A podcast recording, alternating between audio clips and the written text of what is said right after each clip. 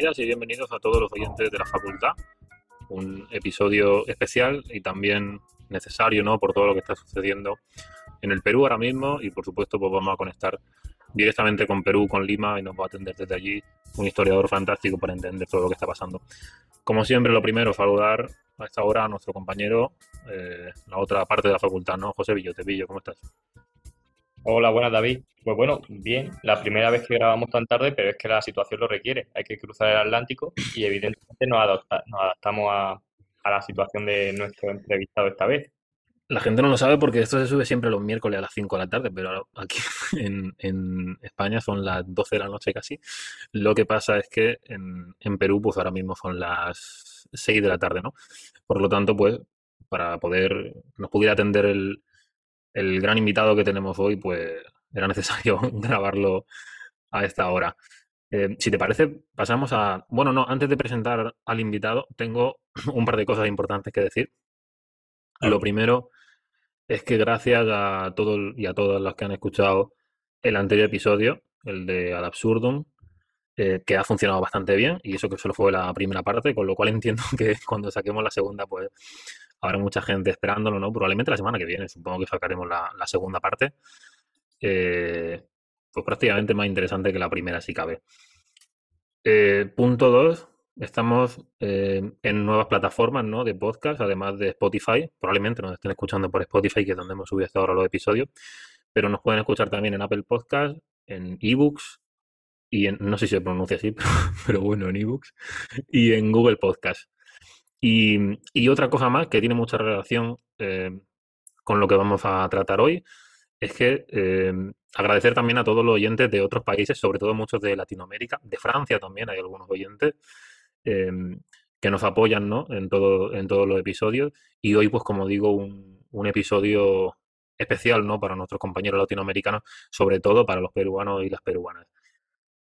Nos va a atender desde Lima el historiador e investigador Carlos Alberto Contreras Carranza. Villo, cuéntanos un poco acerca del gran invitado que tenemos. Bueno, pues historiador, principalmente centrado también en la historia económica, profesor de la Universidad Católica del Perú y, bueno, entre otras muchas obras, es autor de La historia del Perú contemporáneo, Historia económica del Perú desde la conquista española hasta el presente y luego es coautor de una obra muy interesante como es La desigualdad de la distribución de ingresos en el Perú, orígenes históricos y dinámica política y económica. Bueno, pues un invitado, desde luego, de, primer nivel, ¿no? Y sobre todo, pues la cercanía que tiene ahora mismo con, todos los hechos que se están produciendo allí en, no solo en Lima, sino, pues, por supuesto, eh, sobre todo al sur del Perú, ¿no? En, en, todo el país en general y pues hoy tenemos la, oportunidad de charlar con él eh, de primera mano y de conocer todo lo que está pasando y, por supuesto, también de conocer las causas históricas de todos los sucesos que están ocurriendo ahora mismo en el Perú. Sin más, yo creo que podemos pasar a, presentar al invitado, a charlar con él para no robarle más tiempo. Vamos con ello. Bueno, pues hoy tenemos como invitado directamente desde Perú a, Carlos Alberto Contreras Carranza, eh, historiador ¿no? e investigador eh, peruano, profesor también de la, de la Universidad Católica de, de Perú y que, bueno, pues para nosotros es un placer desde luego poder charlar hoy con él, también pues, por, por la situación que, se está viviendo en Perú y precisamente pues por eso le, vamos a preguntar en, en primer lugar. Eh, saludarlo desde aquí, buenas noches ahora mismo en, España, buenas tardes allí en hora de Lima, ¿no? ¿Qué tal? ¿Cómo, cómo está? ¿Cómo, cómo pues, eh, caluroso, digamos que aquí hace como 30 grados de temperatura, un sol esplendoroso. En este momento, sin embargo, se concentran ya multitudes para una marcha de protesta en el centro de Lima, ¿no? Usted está ahora mismo en el, en el centro de Lima, ¿no? Eh, bueno, estoy en Lima, eh, ¿Mm? pero digamos la universidad, estoy en mi oficina de la universidad, pero que no está exactamente en el centro de la ciudad, sino unos kilómetros alejada del centro. ¿no? Precisamente por eso que comentaba, le queríamos preguntar, en primer lugar, pues mostrarles de luego todo, todo nuestro apoyo también y, por eso pues también el, motivo de, la grabación de este podcast para informarnos un poco más porque, eh, bueno, pues muchas veces no sé desde otros lugares o tampoco sé directamente em, el panorama de, mediático en Perú, pero de luego en España pues deja mucho que desear y muchas veces la, la desinformación pues brilla más que la que hay información, ¿no? Por eso también conectar directamente con usted. ¿Qué panorama se está viviendo ahora mismo en, en Perú o en Lima? hay, hay, mucha incertidumbre de lo que va a pasar.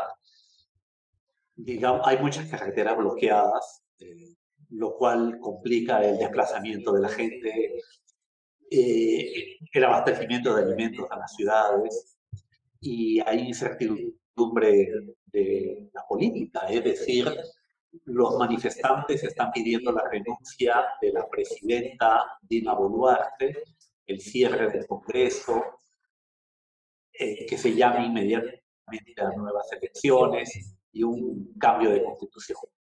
Eh, quienes tienen el poder ahora, que son, eh, digamos, los partidos políticos representados en el Congreso y que son los que dirigieron la acción presidencial tras la caída de Pedro Castillo y entregaron el poder a la vicepresidenta que él tenía, Dina Boluarte, se oponen a estas peticiones, ¿no? Naturalmente no quieren ser clausurados como Congreso, si renunciar a la presidenta, no se sabe quién subiría al poder. En principio tendría que ser el presidente del Congreso, que es un ex militar de línea dura, yo te diría que no presagia que facilite los consensos, sino quizás lo contrario. Entonces, no se sabe quién sería en estas circunstancias quien tendría que tomar el poder.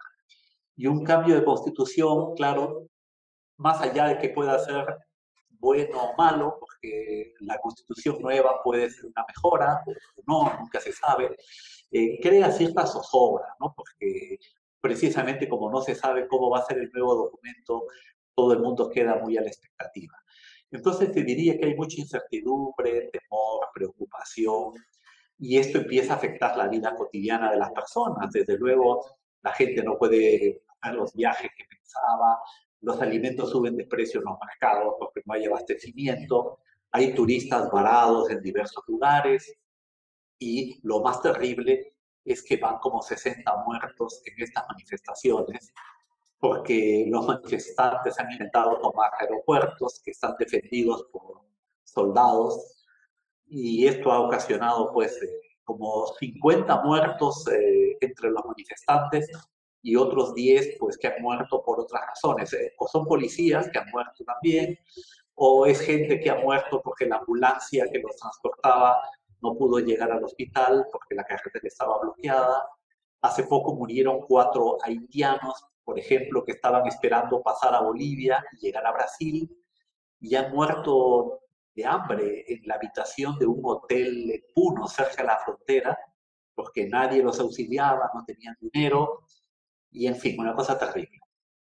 Y, profesor, eh, ¿hasta dónde podemos retrotraer este movimiento que en gran parte está siendo llevado a cabo por pueblos indígenas, por los pueblos originarios, eh, nos comentaba un poco el gobierno de Pedro Castillo, bueno, con todo el suceso que pasó el 7 de diciembre, este autogolpe de Estado que, se ha vendido y que ha llevado eso a que eh, el Congreso le apartase del poder, etcétera.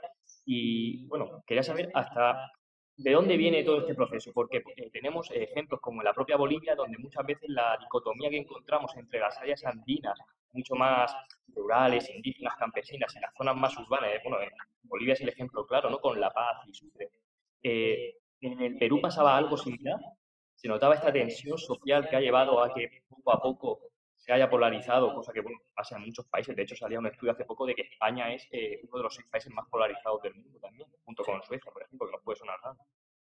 pues de ahí nos vendrá la herencia entonces de la polarización, pero sin duda el Perú es un país eh, dividido fuertemente entre sus dos regiones geográficas, la costa, que tiene una población más mestiza, hispanizada, europeizada, digamos, con ciudades grandes con Lima, con mucho comercio, podríamos llamarle moderna en cierto sentido, y una sierra eh, más pobre, más tradicional, y con una gran herencia cultural indígena, donde hay muchos pueblos que hablan lenguas nativas todavía.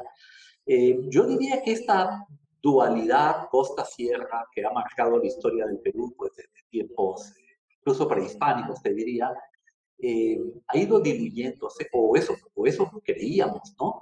En la medida, pues, en que las ciudades de la sierra también han crecido, ha habido mucha migración interna, el turismo ha hecho su tarea modernizadora, ¿no? El turismo un poco que uniforma todo, ¿no?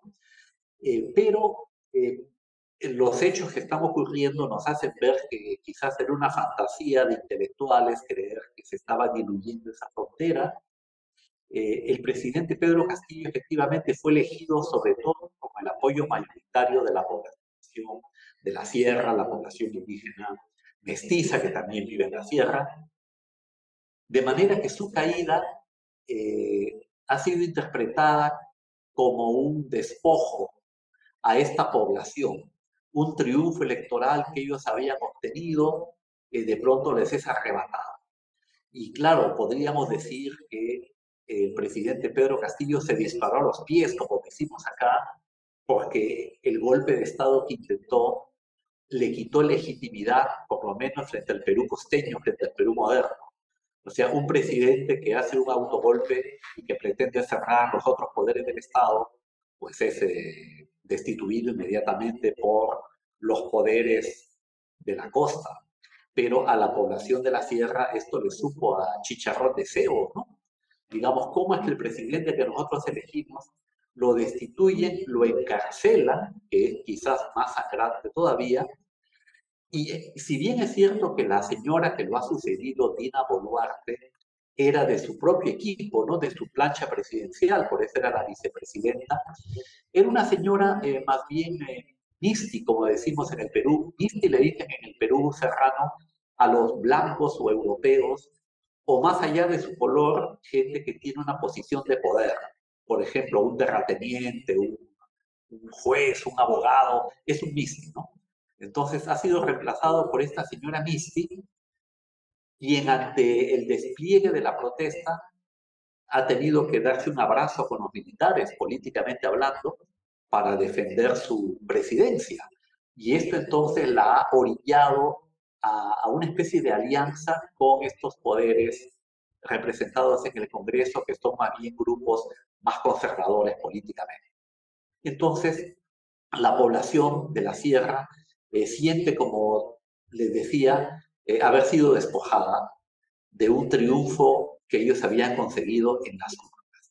Y piden por eso la renuncia de la presidenta y el cierre del Congreso a quienes responsabilizan de la salida de su representante en el poder, que era el presidente Pedro Castillo. Eh, esto ha creado una polarización porque no se ven posturas intermedias, ¿no? O en todo caso, no hay el ánimo de explorarlas, de tantearlas. Yo creo que hay un espacio, un cierto espacio para la política, pero no se ve el ánimo muy dispuesto a ello, ¿no? Por ejemplo, pienso que la presidenta debería cambiar a su primer ministro, ¿no? Que de decir, bueno, este, este hombre ha, ha, hecho la represión de manera brutal, vamos a cambiarlo y poner a alguien que pueda ser más potable para los manifestantes, para la gente que protesta. Eh, poner a alguien representante de esos sectores, pero habría que ver si de ellos alguno quiere jugarse eh, ese riesgo ¿no? de ocupar ese, ese poder. Entonces, en esa situación vivimos y espero que estas cosas logren hallar una salida pacífica, lo primero, y que sea duradera a largo plazo. Porque yo mucho me temo que las elecciones a las que vamos a recurrir, porque de momento de las demandas de los manifestantes, lo que se ha aceptado hasta cierto punto es adelantar las elecciones y que en vez de que sean el año 2026 como tocaba, van a ser dos años antes. Eh, pero tampoco se ve que en este corto plazo para las elecciones, que serían en abril del 2024, vaya a haber un cambio importante de figuras políticas, o sea, que vayan a aparecer nuevas corrientes, nuevos líderes, que logren consenso. A la verdad que somos escépticos de, que eso vaya a ocurrir, pero por lo menos ganaremos un tiempo. Usted ha mencionado un factor que creo que es fundamental para explicar toda la historia del Perú, en general de, de, Latinoamérica y también de España, sobre todo en el siglo XIX, que es el ejército y, ahora comentaremos un, poco más de ello, pero antes de, pasar quizás a esas causas históricas un poco más lejanas, si quería comentar algunos, um, o quería preguntarle por algunos factores más, más recientes, ¿no? Por esa historia reciente del Perú, las últimas décadas. Eh, quizá preguntarle sobre todo, en primer lugar, hasta qué punto cree que, el Fujimorismo no sigue, sigue presente en el, en el Perú actual, a pesar de todas las reformas que sí que se han llevado a cabo, y a pesar de que en las últimas elecciones, en las dos, tres últimas elecciones, en cierto modo se ha votado en contra del, Fujimorismo, pero me interesa preguntarle, dentro en las instituciones, em, también por esa reforma de la Constitución que quería llevar a cabo Pedro Castillo, ¿hasta qué punto sigue el Fujimorismo presente dentro de, sobre todo de las instituciones ahí en Perú? Bueno, depende cómo definamos al Fujimorismo. Eh, podríamos definirlo efectivamente como algo parecido al neoliberalismo a la peruana, eh, y en ese sentido yo te diría que sigue presente. Digamos, la constitución que nos rige es la constitución del año 93, que se diseñó durante el gobierno de Fujimori, y las grandes líneas del régimen que él implantó, por ejemplo, eh, el apoyo a los mercados, eh, digamos, una actitud de, de que el Estado no está presente en la economía, no controla precios, eh, el sistema de pensiones está en manos privadas o de los bancos. Eh, podríamos decir que estas líneas en general siguen y en ese sentido podríamos decir que hay un fujimorismo institucionalizado, activo. Eh, pero por otro lado, como tú dices, las últimas elecciones eh, fueron una especie de contienda entre el Fujimorismo y el resto de partidos políticos. Tanto en el 2011, en el 2016 y en el 2021, que han sido las últimas tres elecciones presidenciales, la hija de Alberto Fujimori, Keiko Fujimori, se enfrentó contra otro, otro líder político que aglutinó eh, lo que llamaríamos el antifujimorismo. Entonces ha sido una especie de clásico de la política peruana, Fujimorismo versus, versus antifujimorismo. Eh, pero te diría que el Fujimorismo ahora se ha fraccionado en corrientes, eh, unas más radicales todavía, como la que representa el actual alcalde de Lima, eh, López Aliaga, que acaba de tomar el poder de la, de la municipalidad metropolitana, ¿no? Eh, entonces, tampoco es que haya un solo Fujimorismo, ¿no? sino que también hay, hay como facciones que se han creado de manera que eso hace que el panorama político, en fin, se, se complique un poco más todavía, ¿no? porque los partidos políticos en general son aquí muy débiles.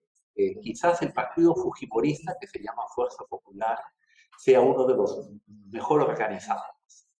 Eh, pero aparte de ello, los demás partidos tienen un líder carismático y luego es un grupo de amigos, ¿no? Entonces es difícil crear disciplinas partidarias, identificar ideologías.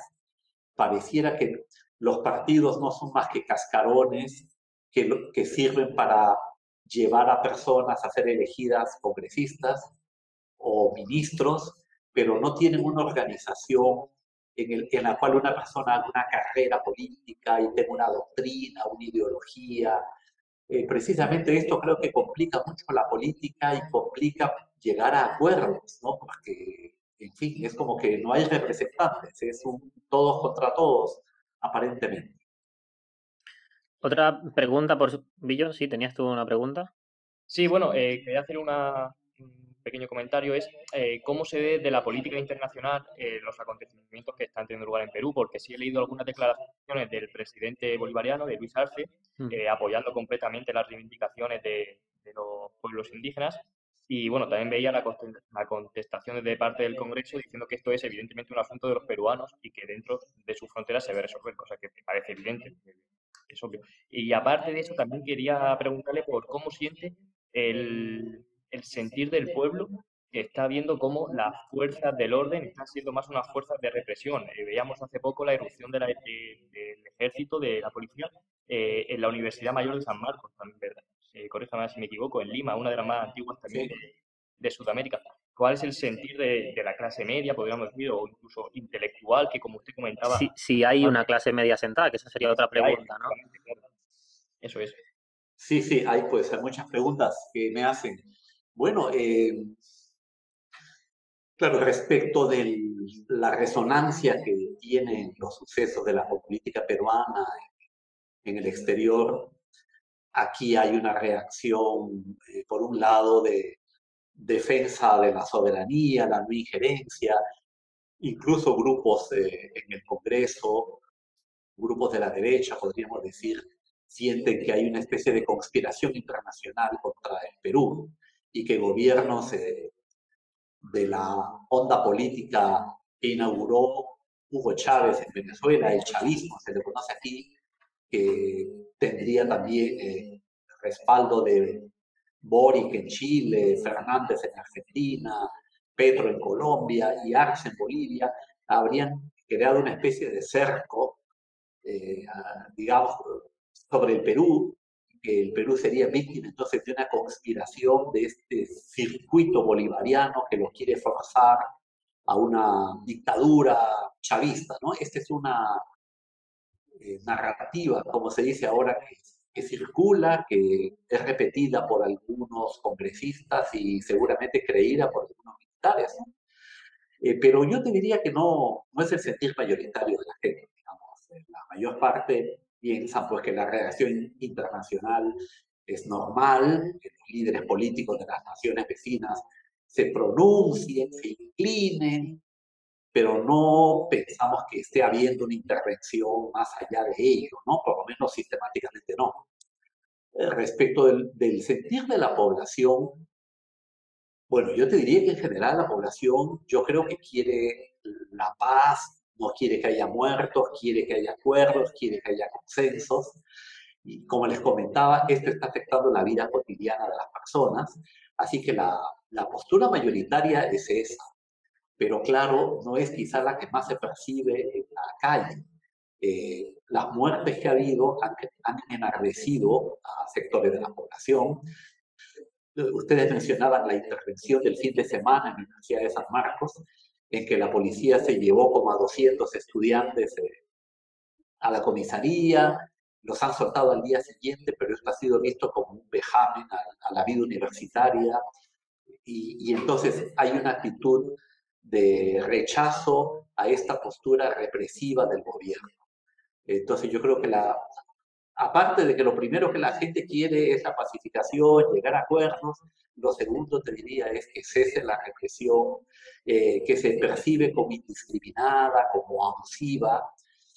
Yo me imagino que no es fácil ser... También Raúl Toledo nos preguntaba por, por el papel que ha jugado, le mandamos un, saludo desde aquí, por supuesto, eh, nos preguntaba por el papel que ha jugado eh, Perú durante, a lo largo de todo, de todo ese siglo XX.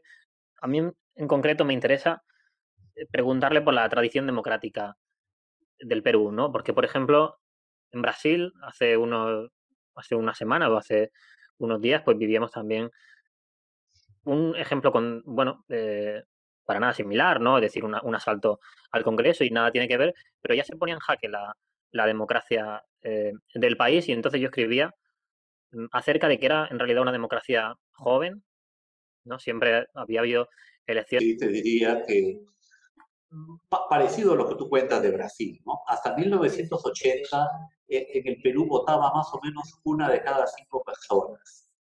Eh, hasta 1956 las mujeres no votaron y hasta 1980 los analfabetos no votaron. Y como había un 20% de analfabetismo que antes fue mayor y sobre todo entre la población indígena, eso significaba que los que elegían al presidente eran básicamente los habitantes de la costa urbana y que eran, como te digo, uno de cada cinco.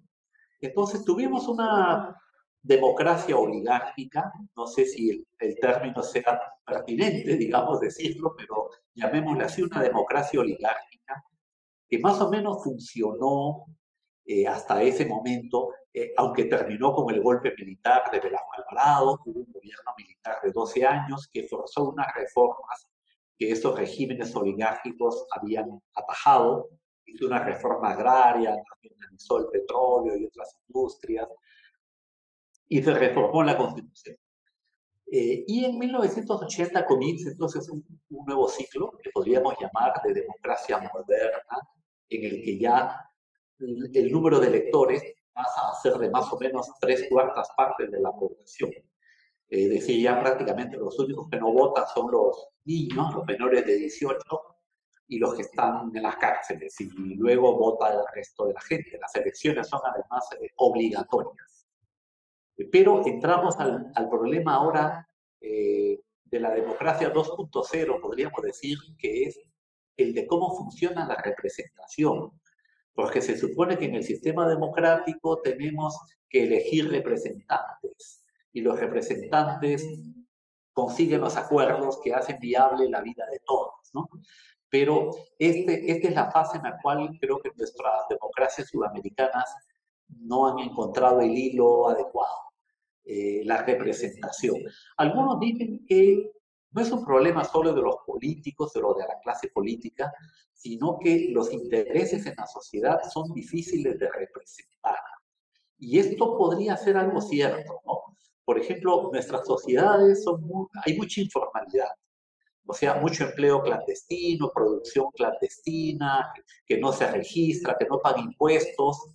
Y lo que esta población quiere es que seguir en ese statu quo. Eh, y logran elegir representantes. Esos representantes en el Congreso, como se imaginarán, tienen un papel muy complicado, porque por un lado representan la legalidad, pero por otro lado no quieren que la legalidad cale en la sociedad, porque fallarían a las expectativas de sus representados. Entonces, no es fácil que la representación funcione adecuadamente.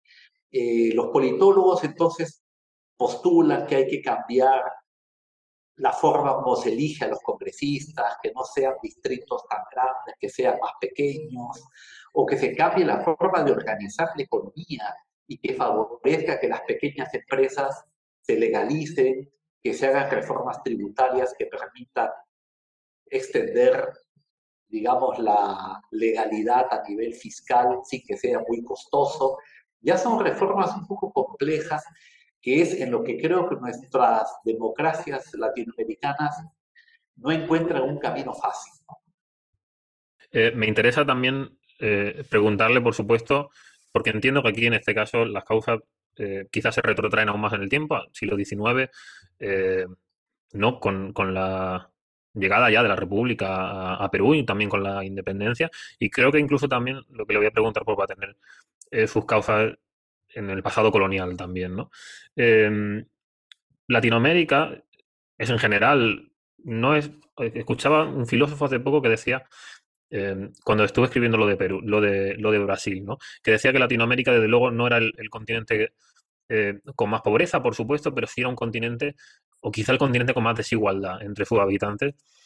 Y, Perú en ese sentido, pues si atendemos al, índice de Gini, ¿no? que es el, eh, probablemente el que mejor refleja la distribución de la riqueza, me parece que tiene un, un 0,78 sobre, sobre 1 y, es uno de los países de, de Latinoamérica.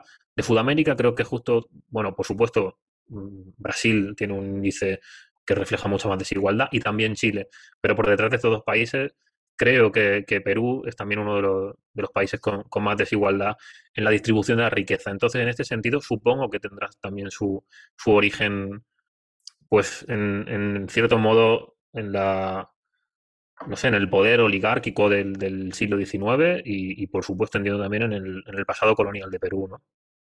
Sí, sin duda. Yo creo que este retrato de América Latina como el continente desigual creo que es muy atinado y que a su vez tiene que ver con lo que podríamos llamar la herencia colonial.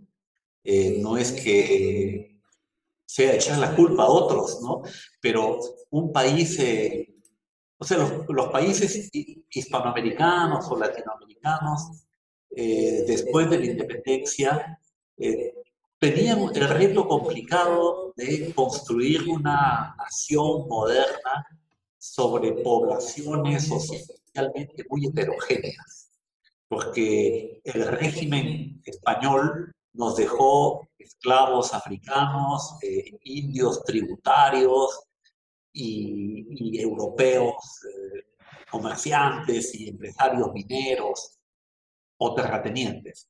Entonces, eh, había que convertir ese tejido social tan heterogéneo en una comunidad nacional homogénea. ni siquiera hablábamos la misma lengua, no teníamos los mismos valores, ni siquiera la misma religión a veces. Entonces, fue un reto complicado. Yo, yo creo que las naciones, por ejemplo, que fueron colonias inglesas, eh, tenían menos heterogeneidad sobre la base de que ellos simplemente excluían a los que no eran europeos y los iban arrimando hasta más o menos que desaparecieran, ¿no? Y a los que quedaron los metieron en una reducción, ilusión y la discriminación desaparezca sino que aunque el color de la piel sea homogenizado, vamos a decirlo así, los valores culturales adscritos a la herencia europea o africana o indígena eh, se han mantenido y en algunos casos exacerbados. ¿no? Eh, y entonces esto es lo que yo creo que hace difícil. No, no hemos tenido esa experiencia revolucionaria. Quizás lo de Velasco Alvarado y la revolución militar o reformismo militar es lo que más se parezca. Pero no ha habido esa catarsis revolucionaria que cree una especie de nueva identidad nacional, de manera que hasta cierto punto, aunque ya no racialmente, en lo cultural seguimos siendo naciones poscoloniales, como se dice, en el que las herencias culturales diferentes nos siguen marcando mucho, ¿no? Y, en medio de ello, claro, hay ciertas instituciones, tú mencionabas hace un rato al ejército, yo podría añadirte, pues, eh, quizá la iglesia, eh, como las instituciones que mal que bien crean referentes nacionales. Aunque parezca pues un poco difícil de digerir estando en Europa, instituciones como el ejército eh, parecen algo así como la selección de fútbol, eh, representantes de la nacionalidad, porque se ha construido toda una narrativa sobre la base de los héroes militares. Y también, por supuesto, los grandes líderes campesinos como Tupac Amaru, son otros referentes de la nacionalidad. Eh, esos son nuestros referentes, digamos, un delantero de fútbol, así de disímiles son nuestros referentes nacionales, un plato de comida, el ceviche, el Señor de los Milagros que sale en procesión, es decir, tenemos un batiburrillo de símbolos con los cuales queremos crear una amalgama nacional. Eh, en eso estamos, ¿no? Pero no es fácil. Y si, bueno, si hemos comentado el pasado, también quiero preguntarle por eh, hacia dónde camina tanto el Perú eh, individual como Latinoamérica en su conjunto. ¿Cómo cree que es, primero para el Perú, el devenir de este acontecimiento que está viviendo? Y luego, ¿qué cree que va a deparar la que es como un gran continente dormido, pero no por ella misma, sino por las situaciones que la han acarreado?